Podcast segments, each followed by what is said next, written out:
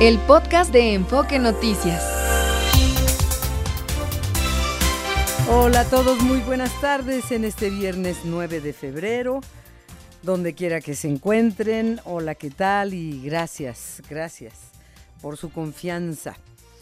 Las noticias. En Colima fue asesinado el secretario del ayuntamiento de Villa Álvarez, José Alfredo Chávez González. Fue asesinado por sujetos que le dispararon. Él estaba haciendo ejercicio, era militante del PRI. La gobernadora Indira Vizcaíno manifestó su pesar por este acontecimiento y exigió a la Fiscalía Estatal una investigación profunda y expedita sobre los hechos para llevar a los responsables ante la justicia. No, no hay papel que alcance, ni, ni memorias de computadoras que alcancen para tanta carpeta de investigación abierta en el estado de Colima. Se habla poco, pero es el más violento. Muertes todos los días por todos lados. Eh, pero estamos hablando aquí del secretario del ayuntamiento de Villa de Álvarez. Entonces, toma otro sentido la investigación considerando que estaba en funciones, etcétera. Ángela León, líder del colectivo Unión y Fuerza por Nuestros Desaparecidos en Tecate, Baja California, fue asesinada a balazos por un sujeto. Ella se encontraba al interior de un salón de belleza. El presidente López Obrador dijo que el sujeto ya fue identificado. Lo dijo hoy en la mañanera. Un ataque armado en una barbería de León, Guanajuato, dejó tres personas muertas y encuentran a tres hombres asesinados en la carretera federal 15 México-Nogales al sur de Sonora. Y en Guanajuato un ataque armado afuera de una primaria provocó que niños y maestros se resguardaran bajo las bancas. No hay víctimas, pero susto sí. Y qué, manera de tener que vivir la infancia con clases suspendidas por la violencia o, o capacitándolos para resguardarse bajo las bancas eh, ante este tipo de eventos. Llegan 1.600 elementos del ejército a Michoacán para reforzar labores de vigilancia.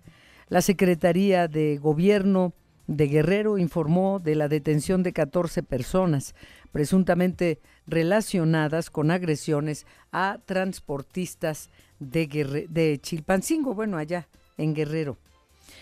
En Jalisco, una ordeña clandestina provocó una fuga de combustible en un ducto de Pemex. En la colonia Tololotlán, en Tonalá, cerca del centro penitenciario de Puente Grande, ordeña clandestina y provocó la fuga que los habitantes de la zona fueran desalojados de sus viviendas, pues grave riesgo. La gobernadora del Estado de México, Delfina Gómez, y empresarios anunciaron una inversión de 4 mil millones de dólares a través de diversos desarrollos industriales en los próximos cinco años, que generarán miles de empleos para la entidad. Esto de verdad, esta es una muy buena noticia, inversión, generación de empleos. Ojalá haya agua para que todo esto pueda llevarse a cabo. Martín Carmona, un avance, por favor. Buenas tardes.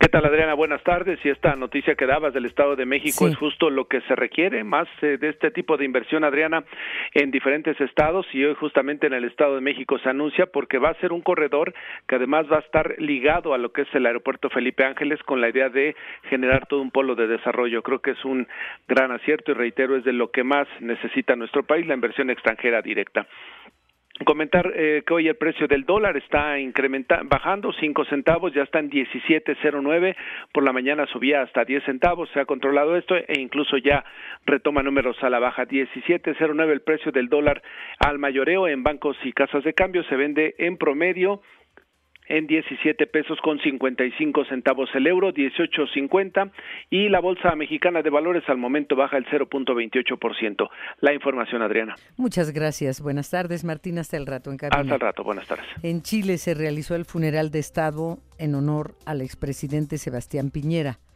que falleció el martes en un accidente de helicóptero que él mismo, de su propiedad y que él iba conduciendo. Las otras tres personas que lo acompañaban sobrevivieron. El presidente Gabriel Boric señaló que Piñera siempre puso a Chile por delante, nunca se dejó llevar por el fanatismo o el rencor. Escuchemos al presidente chileno. Sebastián Piñera Echeñique fue un líder político que abrió camino a lo largo de toda su trayectoria a una derecha moderna, democrática, liberal, abierta al diálogo y a los acuerdos por el bien superior de Chile. En momentos de alta polarización política, tanto a nivel nacional como mundial. Un hombre que siempre puso a Chile por delante, que nunca se dejó llevar por el fanatismo ni el rencor. Todos quienes estamos en política debiéramos tomar nota de esta virtud. El cortejo fúnebre recorrió las calles de Santiago y llegó al cementerio Parque del Recuerdo, donde descansará el expresidente chileno Sebastián Piñera. El fiscal especial Robert Hur, quien investigó el caso de los documentos clasificados en poder del presidente Joe Biden, afirmó que el presidente estadounidense Joe Biden mostró una memoria significativamente limitada durante los interrogatorios en 2023. Y a este señalamiento que respondió el presidente Biden, que él tiene buena memoria, pero a los pocos minutos confundió al presidente de Egipto con el de México. Qué lamentable, qué lamentable es saber que, que pudiera confirmarse lo que dice un fiscal. No es una conclusión médica, pero es preocupante que, un presidente, el presidente, cualquiera que sea, pero el presidente de Estados Unidos eh, haya, haya sido obvia su memoria limitada, como lo dijo el fiscal. Él dijo que no y luego se confundió. Y continúan las protestas de agricultores en Europa contra normas medioambientales y, lo que llaman competencia internacional desleal. Pero es en gran parte de Europa.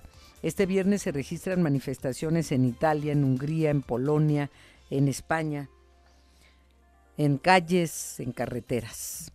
Gastón, te saludo, buenas tardes y por favor te escuchamos con el meteorológico y también dile a nuestro auditorio cómo podemos estar en contacto. Claro que sí, Adriana, muy buenas tardes, saludamos al auditorio Enfoque Noticias. Y hoy, viernes 9 de febrero, el Frente Frío número 34, al interactuar con una vaguada polar y con las corrientes de chorro porral, porrar, polar y subtropical, darán origen a la séptima tormenta invernal de la temporada, lo que originará un ambiente muy frío en el norte del país, con vientos de hasta 90 km por hora, chubascos y temperaturas de menos 10 grados en las partes altas de Baja California, Sonora, Chihuahua y Durango, y de hasta menos 5 grados en las zonas serranas de Aguascalientes, Guanajuato, Hidalgo, Estado de México y Zacatecas. Por otra parte, continúan las temperaturas vespertinas calurosas en Jalisco, en Colima, Michoacán, Guerrero y en Morelos, en donde se esperan tendrán temperaturas de hasta 40 grados. De igual forma, aquí en la Ciudad de México, Adriana, vamos a tener una máxima de 29 grados. Ahorita aquí al poniente de la Ciudad de México tenemos 22 grados y el día está soleado, no va a llover y es necesario estar cuidados porque tenemos mañanas muy frías y tardes muy, muy calurosas, Adriana. Y bueno, invitar al auditorio a que esté en contacto con nosotros a través de nuestras redes sociales. Ubíquenos como Enfoque Noticias en X, en Facebook, en TikTok y en YouTube. O llámenos por teléfono aquí a cabina al 55 52 58 1375. O también nos pueden mandar un mensaje vía WhatsApp al 55 49 97 58 81, Adriana. Bien, muchísimas gracias, Gastón Fentanes. Mi X es A Pérez Canedo y estamos con ustedes hasta las 3 de la tarde, tiempo del centro de México.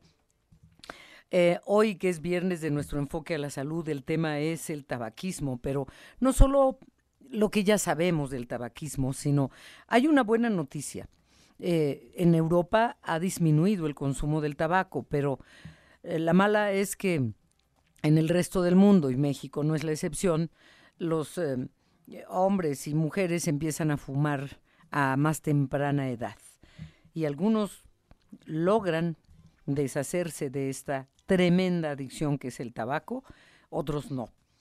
Bueno, el director de salud, Justa MX, se encuentra en Panamá porque desde el 5 de febrero y hasta mañana se lleva a cabo la décima conferencia de las partes del convenio marco para el control del tabaco.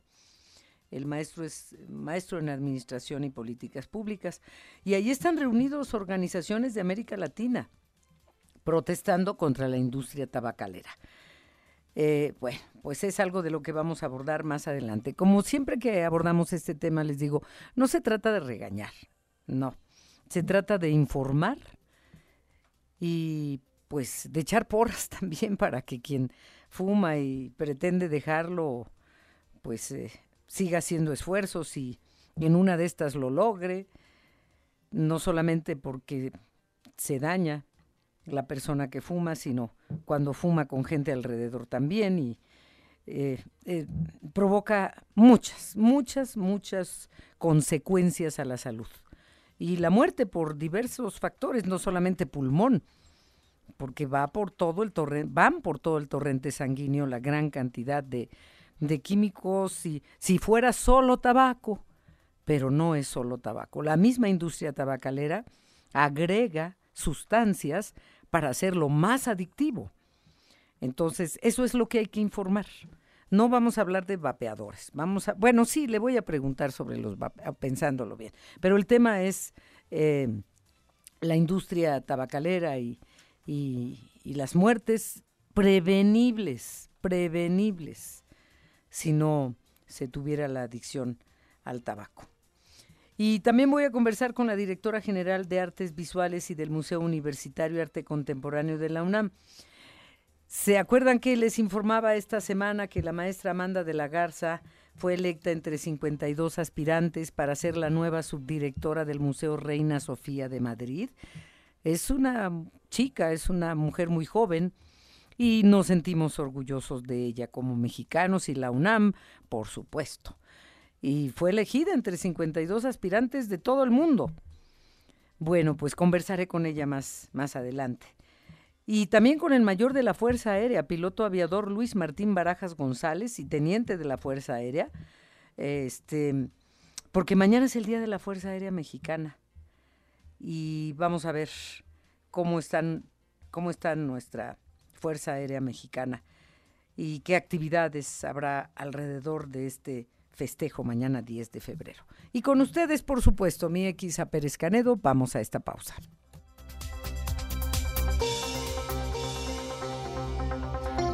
Vamos a Chihuahua con Agustín Hernández. Ayer les informaba de la gravísima afectación en los sistemas de validación de aduanas del SAT, de la Secretaría de Hacienda. Casi 72 horas. Y miren, eh, ya se restableció. Eh, ojalá que así sea, porque en, en el lapso de dos días, o poco más de dos días, funcionaba a ratos sí, a ratos no. Bueno, qué trastorno tan grave, sobre todo para productos perecederos. Pero bueno, ya tiene horas funcionando sin interrupciones y aún permanecen largas filas de camiones. Vamos contigo, Agustín Hernández, a Chihuahua. Buenas tardes, a Ciudad Juárez. Hola. ¿Qué tal, Adrián, amigo del auditorio de Enfoque Noticias? Muy buenas tardes. Efectivamente, bueno, este fallo al sistema del Servicio de Administración Tributaria en las aduanas, todo parece indicar ya se ha restablecido, sin embargo, un recorrido que se hizo alrededor de las 10 de la mañana, esto era pues, una situación bastante difícil, sobre todo para los eh, transportistas en el puente internacional Córdoba de las Américas, aquí en Ciudad Juárez, El Paso, Texas. Y es que este problema subsiste, eh, según la Asociación Nacional de Importadores y Exportadores de la República Mexicana, debido a que pues eh, ha sido bastante lento por la problemática, pues no únicamente aquí en Ciudad Juárez, como bien les informamos en otros espacios de Enfoque Noticia, en los aplicativos para el proceso de archivos y de la gran cantidad de envíos que se han realizado.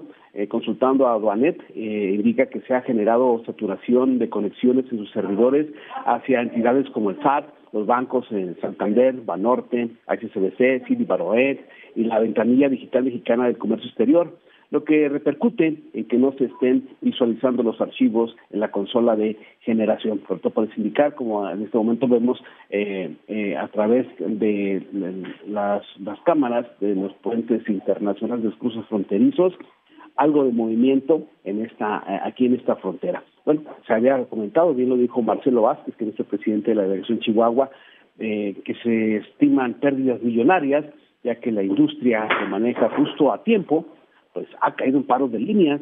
Algunas de estas empresas pues serán multadas con penalizaciones por la afectación a sus clientes en Tier 1 y 2, así lo mencionaba. Eh, cientos de camiones de carga pues permanecen en esta línea, sobre todo en el puente libre, en Córdoba Américas, como dice el, su nombre oficial, por estas fallas de la aduana mexicana, pues debido a que los usuarios pues, deben estar tomando otras precauciones. La situación aquí en Ciudad Juárez, Chihuahua, por sindical, esperemos ya conocer exactamente cuál fue la pérdida, ya que se ha informado en otros puntos fronterizos que han ascendido a más de 660 mil millones de dólares, pues eh, veamos aquí en Ciudad Juárez más adelante cuál fue el, el, reporte de los daños, Adrián, amigos de Enfoque. Bueno, pues ojalá que ya no haya interrupciones del sistema de validación de aduanas para que esto vuelva a la normalidad, que la normalidad tampoco es muy ágil, Agustín, ¿no? Por supuesto, mira, pues eh, debido a, pues eh, prevalece aún todavía la situación migrante aquí en Ciudad Juárez, Chihuahua, eh, se está eh, haciendo las revisiones necesarias en los puntos de entrada. Eh, no se ha mencionado la afectación a los vehículos particulares, sin embargo, pues eh, estamos en espera a que se, a que de un momento a otro, sobre todo los fines de semana, ya es una costumbre aquí en la frontera, de que se, se las filas para cruzar de manera eh, legal a Estados Unidos pues sea de cuatro hasta cinco horas de espera para estar en territorio tejano. Pues eh, ya la vida cotidiana aquí en la, frontera, en Ciudad Juárez, te menciono, y pues ahora con esto del, tema del SAT, se pues, complicó. se complicó, sí, por supuesto, Agustín, gracias, buenas tardes. Gracias, buenas tardes, seguimos informando. sí, gracias, desde Ciudad Juárez, Chihuahua. Y mm, Vamos ahora con Enrique, Enrique, perdón, Jongitud, Enrique Jongitud, a Tamaulipas, por eh, lo que se, se, han sacado cuentas y se estima que el saldo del cierre de los puentes, puentes internacionales de Nuevo Laredo se estima en 660 millones de dólares las pérdidas. Enrique Jongitud, vamos contigo a Tamaulipas, por favor. Buenas tardes, Adriana, y saludos al auditorio de Enfoque Noticias. Te comento que esta cifra que nos comentabas de 660 millones de dólares se genera porque se considera que en ambos sentidos, en el puente internacional de comercio de Nuevo Laredo, circulan siete mil vehículos de carga al día y mil un, 1.500 vagones de ferrocarril. Este movimiento, Adriana, se calcula que genera alrededor de un millón de dólares por minuto en el intercambio comercial de Estados Unidos y México. Hasta ahora eh, se nos informa que la situación se ha normalizado tras el apagón informático que obligó al cierre de los cuatro puentes de esta ciudad fronteriza de Nuevo Laredo y el gobierno de Tamaulipas informó que desde el jueves las operaciones de comercio exterior por las aduanas del estado se fueron restableciendo de manera gradual. En ese sentido, eh, Ninfa Canture Andar, secretaria de Economía de Tamaulipas, informó que el miércoles 7 de febrero los sistemas para procesar el despacho de mercancías presentaron fallas, situación por lo cual la aduana de Nuevo Laredo, que es la más importante del país, restableció sus operaciones a las 7 de la mañana de este jueves. Hay que recordar que se calcula que el 40% del comercio internacional entre México y Estados Unidos pasa por Nuevo Laredo. En este momento se puede advertir en las cámaras eh, que están en vivo de los cuatro puentes internacionales eh, una fila muy escasa, quizá de unos 15, 20 trailers. Hace unos minutos no había fila, ahorita se empezó a formar. Eh, hay que recordar que Nuevo Laredo tiene un puente internacional únicamente exclusivo para el transporte de carga. Ahí se nos informa que hay procesos de revisión en las aduanas que duran hasta segundos, eh, solo segundos, para que el tráiler pueda pasar.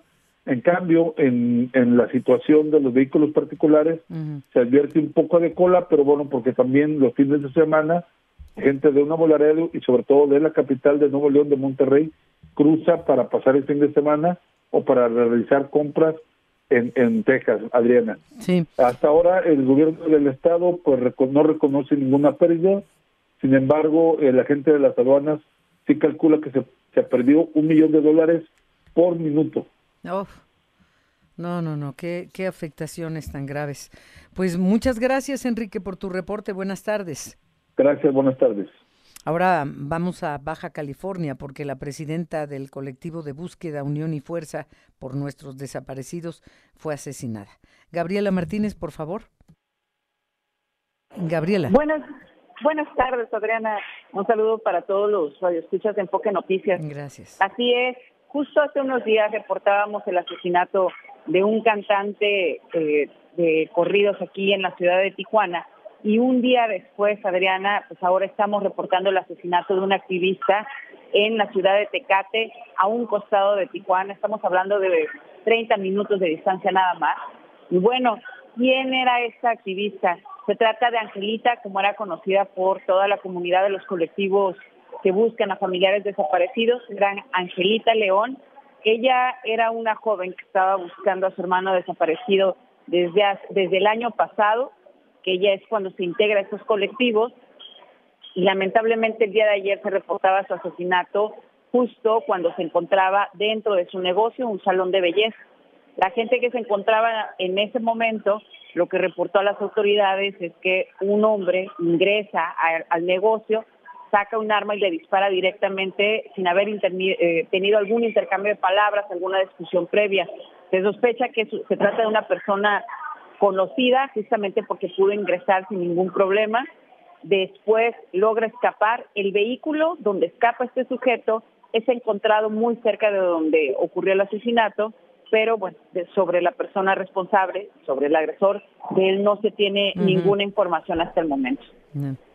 Lamentable. Gracias por tu reporte. Buenas tardes. Buenas tardes. Buenas tardes. Nos vamos ahora a Colima. Carlos Alberto Pérez, ¿qué nos tienes, por favor?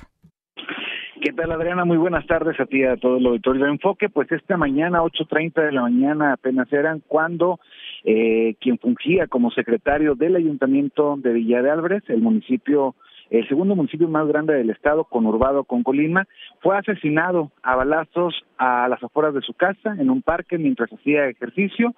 Esto en un atentado del cual pues no se tiene más información, no se tiene un móvil eh, que se haya dado a conocer. Sin embargo, pues sí hay ya respuesta y todo un ambiente de incertidumbre pues en, en el sector político de Colima, derivado pues de la trayectoria de este funcionario Alfredo Chávez González, quien en la administración estatal pasada fungió como secretariado ejecutivo del sistema estatal de seguridad. Alfredo Chávez, lo comentaba Adriana, era, eh, era eh, secretario del Ayuntamiento de Villa de Álvarez, quien esta noche, junto con la presidenta municipal Esther Gutiérrez, estarían dando arranque, de acuerdo a la tradición, con la popular festividad de Villa de Álvarez, una festividad que reúne a más de 150 mil personas durante las calles de Colima hasta Villa de Álvarez, con una cabalgata nocturna en la cual salen todas las familias y que también pues se ha generado pues una especulación importante sobre el tema de seguridad partir de este hecho. En respuesta, la gobernadora del estado de Colima, Endira Vizcaíno Silva,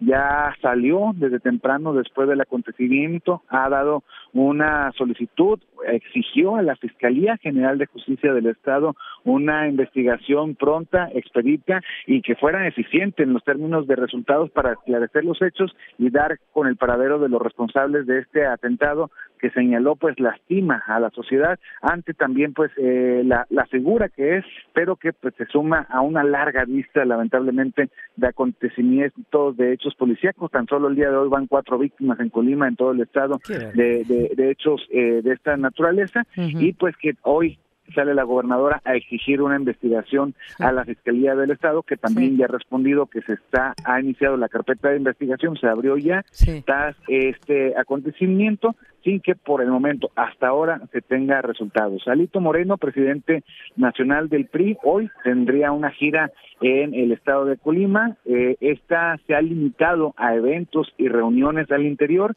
Eh, el dirigente PRI, siendo Villa de un municipio gobernado por el Partido Revolucionario Institucional, ha manifestado su pesar y su pues su posicionamiento de, de, exhorto también a que se investigue y a poner un alto a la violencia que azota pues el estado de Colima ya desde hace mucho tiempo y que ahora aflora eh, con un funcionario público más que nos hace recordar Adriana la misma contexto, un mismo horario, una misma situación, caminando, haciendo ejercicio, como ocurrió con el exgobernador Silverio Cavazos Ceballos.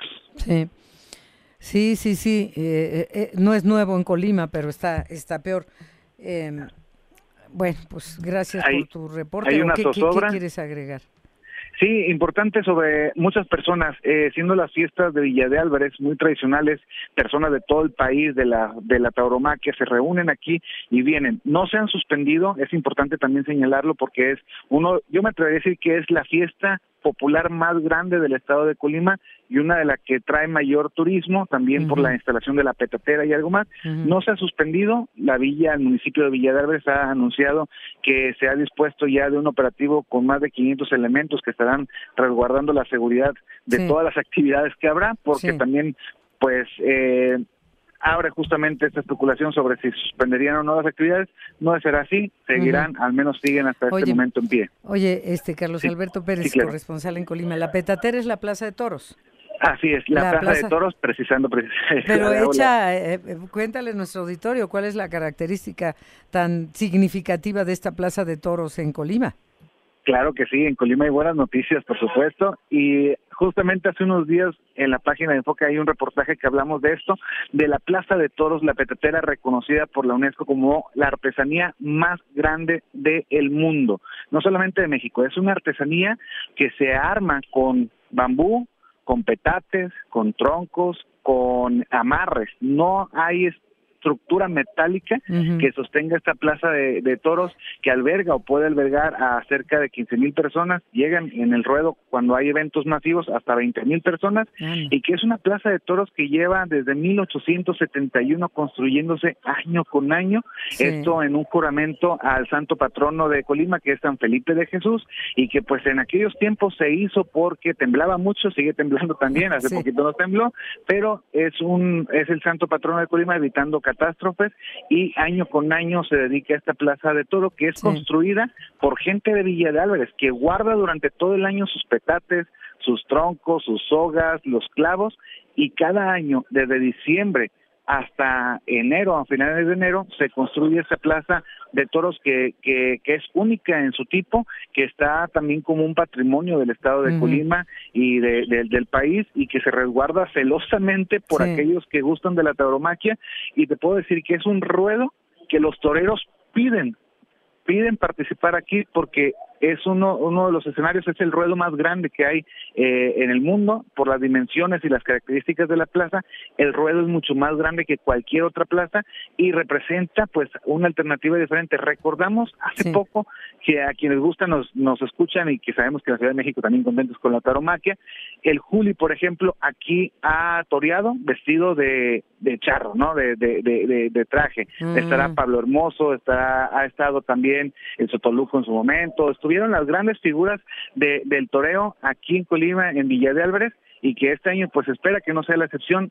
Esperemos que el tema de seguridad no empañe esta gran fiesta que nos une a todos, como lo decíamos Adrián al principio, con un poquito de buenas noticias en un Colima que sigue lastimado por el tema de seguridad. Sí, sí. Y bueno, pues muchísimas gracias por, por este breviario cultural de, como mencionaste así, la petatera y, y yo sé a qué te referías, pero es importante que nuestro auditorio eh, tenga esta rica información de cómo se más allá de que nos bueno en lo personal no no estoy de acuerdo con la fiesta brava no para nada. Pero pero esta no no tenemos por qué dejar de, mencionar la unión del pueblo y las características de la plaza de toros etcétera. Por eso la petatera fíjate Adriana que, que hablando de, de esto eh, Colima fue uno de los estados que planteó en su momento indultar obviamente que no hubiera eh, que ah, hubiera corridas de esta sin matar eh, al toro. espectáculo. Y algo también los espectáculos son ahí en la petatera entonces también más allá de la tauromaquia es un lugar un recinto popular de fiesta, alegría, se casa la gente en la petatera el 14 de febrero, hacen bodas colectivas y se juntan hasta 200 parejas para casarse en la petatera eh, y es un símbolo, verdaderamente es un símbolo sí, de Sí, qué bueno que nos, qué bueno que nos compartiste la petatera. Este, muchísimas gracias, Carlos Alberto Pérez. No, muchísimas gracias y pueden checar ahí el reportaje, está en la página enfoquenoticias.com. Hace un, el sábado, creo, domingo, por ahí este se, se subió para más detalles también acerca de esta hermosa plaza que tenemos acá en Colima. Por supuesto, en nuestra página de enfoquenoticias.com.mx, contigo, Carlos Alberto Pérez desde Colima. Gracias y buenas tardes. Gracias, muy buenas tardes. Y aparte ya le subí, ya, ya, ya subimos, eh, Gastón y una servidora, elegimos dos fotos para, para subirlas a mi X, a Pérez Canedo, para que vean por qué se llama la petatera, y con sogas y palos y y queda bien, no se ha caído, ¿eh? No se ha caído como otras. Bueno, vamos a una pausa.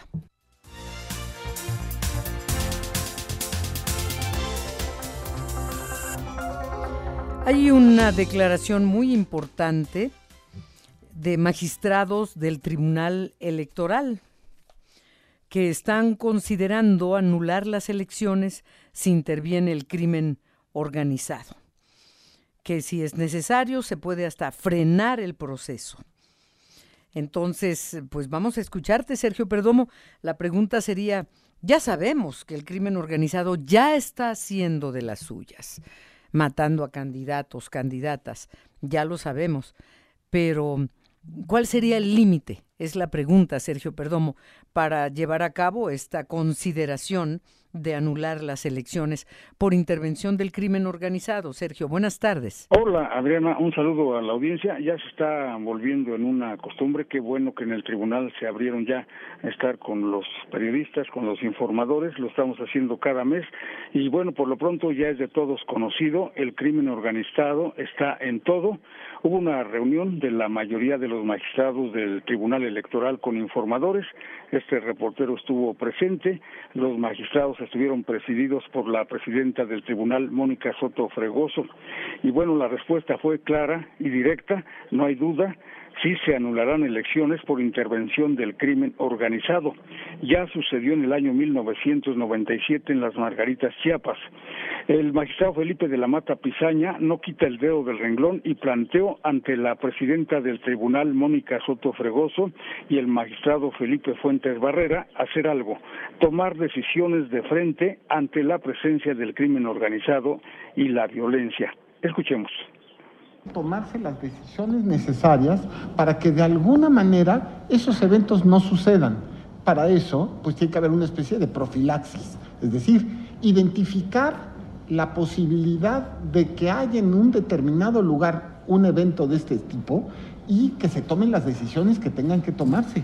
No sé, puse en las conferencias que he dado del tema, lo mismo sugiero, pero esto es solamente una idea, hay que consultar a los expertos en seguridad. En esta reunión de tres horas de magistrados con informadores, el magistrado del Tribunal Electoral, Felipe de la Mata, refirió que ahí está el crimen organizado y si llegamos al momento de anular elecciones, eso nos diría que habríamos fracasado como organización electoral. Comentó esto que se instalen las casillas en un lugar diferente al que está, digamos, en principio establecido para que se instalen, que tengan resguardo eh, especial por parte de, de autoridades de seguridad, que se hagan centros de votación, es decir, simple y sencillamente que se busquen soluciones. Y bueno, finalmente el magistrado Felipe de la Mata fue cuestionado sobre el tema, el narcotráfico, la violencia generalizada, etcétera, y dijo que si se registra violencia generalizada en los comicios o presencia del crimen organizado, la respuesta, no lo duden, dijo, será la nulidad de la elección donde se presenten estos hechos. Así lo comentó. Repito, ¿se puede anular? Sí se puede anular. Eh, en 1997 se anuló la, en primera instancia la elección de las margaritas en, Chiapas. Eh, sin embargo, la sala superior, como les platicaba hace un momento, revocó la nulidad correspondiente. Adriana, pues eh, vamos a seguir hablando del tema. Hasta aquí te dejo mi información de esta semana. Qué bueno que el tribunal se abre a que podamos platicar con ellos de todos los temas. Por lo pronto ya conozco que tienen sobre la mesa pues a resolver antes de que le den el registro a las candidatas y el candidato a la presidencia de la República, porque ya tienen sobre la mesa 183 denuncias de actos mm. anticipados de campaña y los tienen que resolver pues ya en las próximas dos semanas. Adriana, lo que te tengo. Sí, que se apuren y tú ahí presente sin perder la oportunidad. Gracias, Sergio. Le te informaré con mucho gusto. Gracias. Gracias. Buenas tardes. Fíjense, esta mañana em, mi compañero Mario González conversó con Xochil Gálvez eh, de la Alianza Fuerza y Corazón por México, eh, virtual candidata. Y pues le preguntó sobre la gira reciente que acaba de, hacer a, a, Estados Unidos, y, pero también le habló del clima de violencia que hay en México de cara precisamente a este proceso electoral. Aquí algo de lo que dijo. Puse en la mesa el cómo construir una nueva relación con Estados Unidos, eh, una relación moderna, una relación del siglo XXI. Eh, muchos dicen que fui a entregar al país, que fui a pedir que eh, me interviniera Estados Unidos en elección. No, yo lo único que fui a advertir es el clima de violencia que hay en nuestro país. Y la observación electoral es algo que se practica en países democráticos. Eh, fui a la OEA a pedir que se observe el proceso de México. Y también lamentó que el presidente López Obrador se haya convertido en el candidato y no deje a Claudia Sheinbaum presentar sus propuestas. Antes el presidente era el jefe de campaña, ahora es el candidato. Ella presentó las propuestas que Claudia tiene que seguir en su campaña, o sea, ni siquiera dejó que ella pudiera presentar estas propuestas. Se agandalló la posibilidad y ya Claudia lo que dijo fue que pues va esas son las propuestas de la campaña de Claudia. Es, la, es lamentable porque la hace ver como una mujer que no tiene ideas propias y yo creo que sí las tiene. Yo sí creo que ella es una mujer talentosa que podría, por ejemplo, presentar estas propuestas llegado el momento. Pero pues el presidente decidió ser el candidato y por eso le dije vamos a debatir con usted este y, con Claudia pues de la línea 12. Y también Xochil Gálvez afirmó que hay un retroceso en el INE porque han renunciado funcionarios que tenían amplia experiencia y se ha nombrado a allegados a las autoridades electorales. Aquí lo que comentó Xochil Gálvez en la mañana con Mario González. Que México ya se daba por hecho que era un país donde habría elecciones limpias, democráticas. Se había avanzado muchísimo en el INE, pero hoy hay un retroceso, es la verdad, hay un retroceso. La autoridad electoral está un poco cooptada por estos pleitos internos de que no se ponen de acuerdo en el nombramiento de los directores. Han renunciado gente que tenía mucha capacidad técnica, trayectoria, servicio profesional de carrera y se están poniendo gente allegada. Yo, yo espero que tengan la experiencia. Por ejemplo, la persona que va a ser el PREP, pues el PREP siempre ha sido muy preciso. Ahora, con la llegada de este nuevo personaje, pues no sé si tenga la experiencia y el conocimiento. De que va a ser una elección cerrada, no hay duda. La entrevista completa en la página de enfoquenoticias.com.mx. Los deportes con Fernando Espinosa.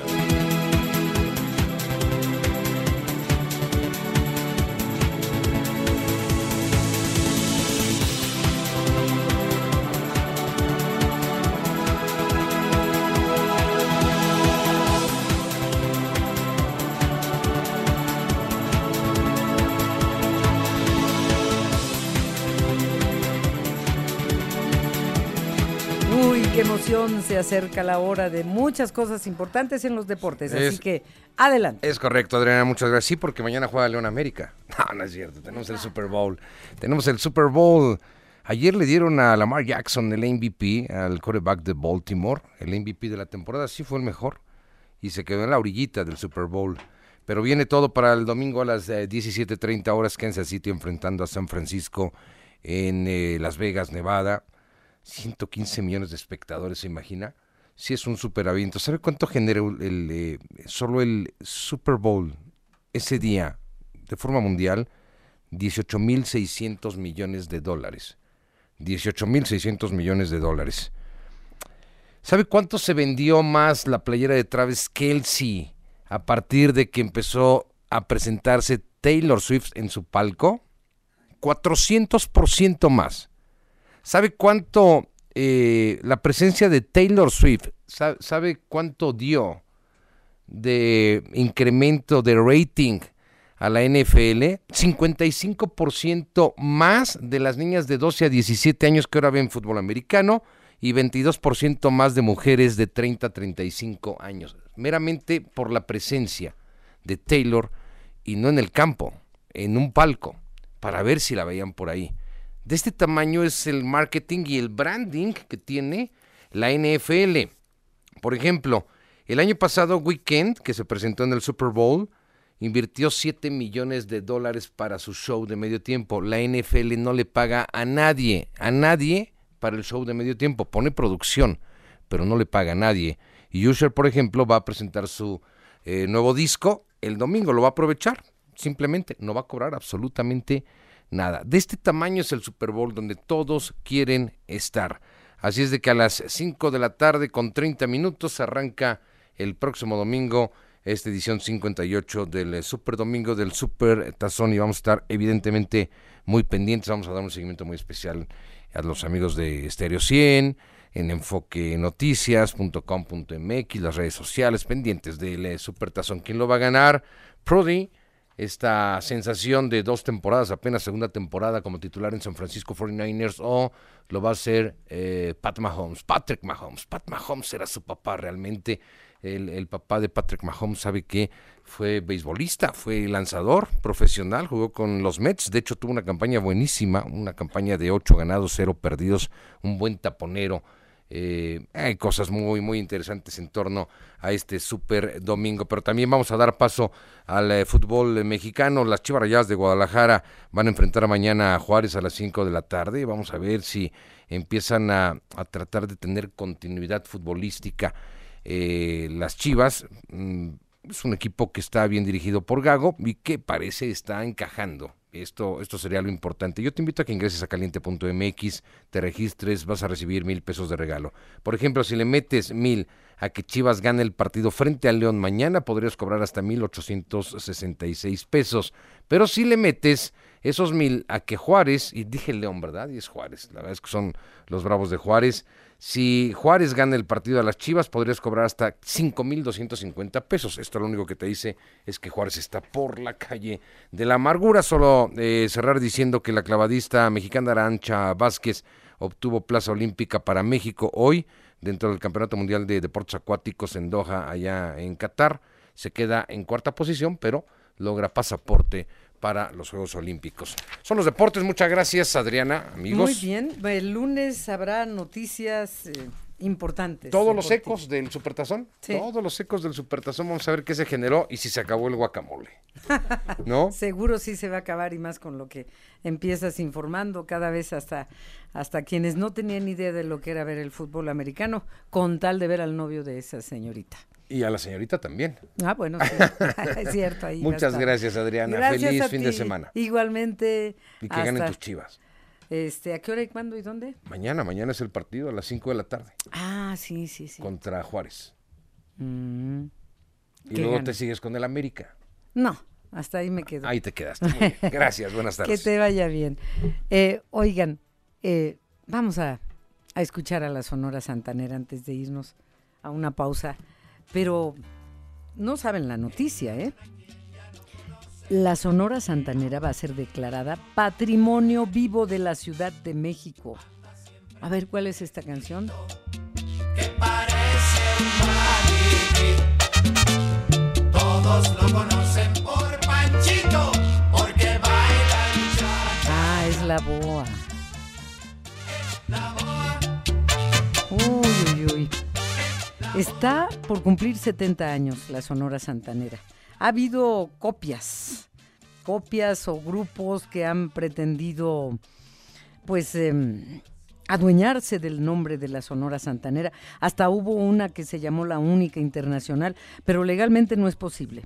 Solo hay una y es esta la que estamos escuchando y es esta la que será declarada Patrimonio Vivo de la Ciudad de México va a haber un conciertazo para celebrar esto.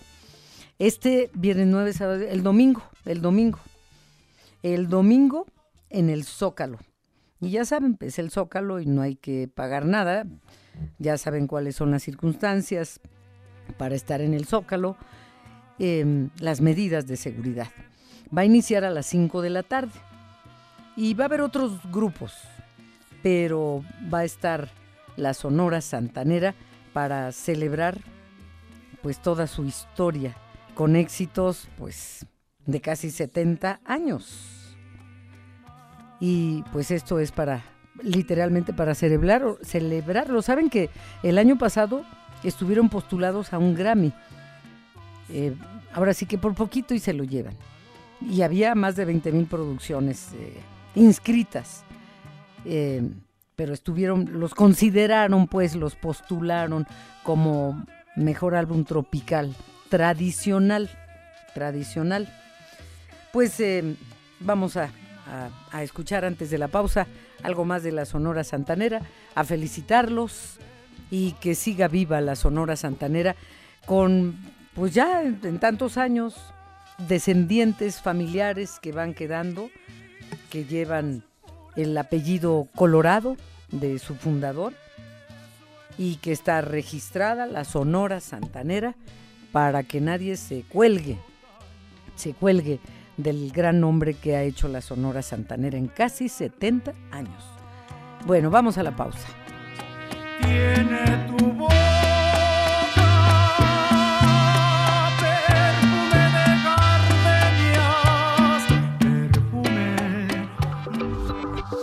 Enfoque Noticias, al cuidado de su salud. Bueno, nos vamos a Panamá.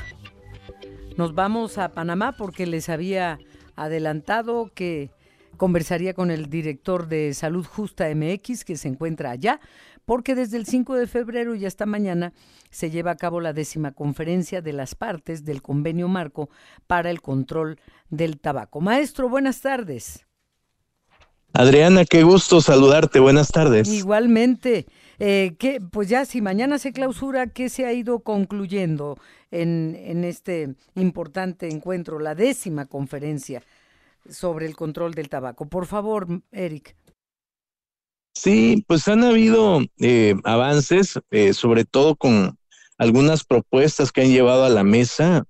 tenemos una reunión aquí en Panamá en la que la región de las Américas eh, pues desde hace ya muchos años ha sido como una de las más propositivas y hay eh, avances, eh, digamos, en, términos de, del compromiso que, que, tienen que hacer los países también para la protección del medio ambiente, ¿no? Con todos los desechos de los cigarrillos, de los cigarros electrónicos, de los productos de tabaco calentado, y hay avances también en materia de derechos humanos para reforzar el compromiso que tienen también los países.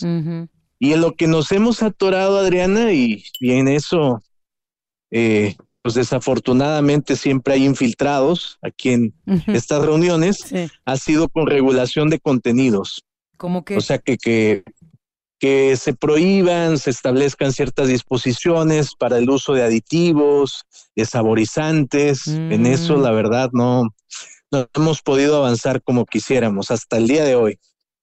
Que, que, que, hacen más dañino el, el, cigarro, porque si fuera solo tabaco, de todas maneras causaría daño, pero con tanta cosa que le agregan para hacerlo más adictivo, pues también daña más la salud, ¿no? Sí, sobre todo pues expresa también estas resistencias que hay, ¿no? De parte de la industria de otorgar información hacia los consumidores. Aquí en esta reunión, que es algo que el cual quería comentarte y comentarle también a tu auditorio, pues hay países que vienen a presentar posiciones pues muy cercanas a la industria y en la que se oponen a cualquier avance que haya sobre, sobre regulación de contenidos, sobre limitación de saborizantes y aditivos. Entonces eso desafortunadamente pues es algo que está pasando en esta reunión. Sí.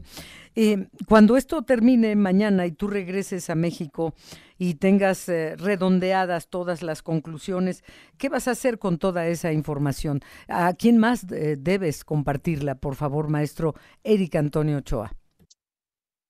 Sí, con mucho gusto. Pues lo, que estamos promoviendo aquí son posicionamientos regionales. Las organizaciones de la sociedad civil, afortunadamente, estamos bastante cuestionadas en, en toda la región de América Latina y el Caribe.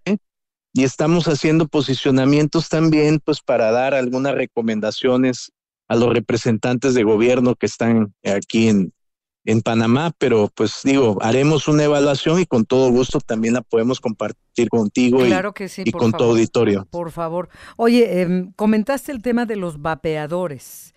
Eh, ¿Qué se ha tratado sobre eso? Y, ahí hay una polémica muy grande, que si causan daño, que no causan daño. Eh, ¿Qué nos puedes decir al respecto? Sí, mira, e, ese es un punto justo de los que se están tratando en estos momentos, ¿no? No llegamos todavía a ese punto en la agenda, que es el punto 6.3, pero eh, en donde la OMS está haciendo una evaluación sobre una actualización sobre los daños a la salud, sobre los riesgos, especialmente eh, por la publicidad que se enfoca en jóvenes, y eh, pues aquí en, las conferencias de las partes desde el año 2016, pues sí ha habido como una postura cada vez eh, más eh, dura, más crítica de la OMS hacia, ese, hacia el uso de estos dispositivos, principalmente diciendo son dañinos, no son inocuos, representan un, un gran riesgo porque atraen especialmente a niñas, niños y adolescentes y tercer punto, pues merecen ser regulados con la mayor protección posible para las personas. Sí, sí, sí, sí, pero bueno, todo indica que, que sí son dañinos para la salud los vapeadores, ¿no? Sí, definitivamente. O sea, tienen sustancias, ¿no? algunos aceites que hacen daño a la salud, que son de uso comestible incluso, pero que van al pulmón y pues eh, no dejan de ser adictivos, contienen nicotina, contienen solventes. Entonces, eh, por eso la preocupación de que pues no, eh, incluso tengan una regulación distinta a la que existe a los, a los cigarros convencionales, ¿no? Que sea a veces hasta más restrictiva. Sí. Bueno, Eric, cuando regreses, maestro Eric Antonio Ochoa, director de Salud Justa MX, cuando regreses de Panamá, concluyan todo, volvemos a platicar, por favor. Con mucho gusto, encantado. Las veces que sea necesario, con mucho gusto. Qué bueno, muchas gracias y buen viaje de regreso. Gracias, Adriana. Hasta luego. El podcast de Enfoque Noticias.